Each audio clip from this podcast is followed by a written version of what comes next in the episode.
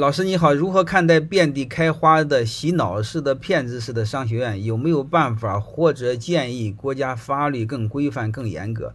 呃，这个不可以的啊，这个有时候它不是那个违法的行为，呃，这个国家是管不了的，这是第一点。第二点，它是迎合了很多人的功利。有时候我们不要抱怨骗子太多，为什么？因为傻子多嘛。所以我们不要尝试如何把骗子给收拾了。当没有傻瓜的时候，也就没有骗子了。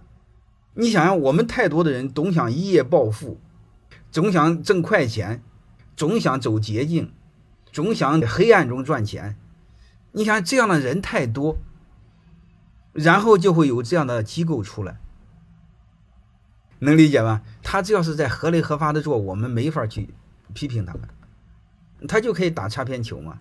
你正常品质可以保证十年、十五年，它就一年两年的产品品质，有时候也不好说呀。呃，所以我们很多事要把它给看透。欢迎大家的收听，可以联系小助理加入马老师学习交流群：幺五六五零二二二零九零。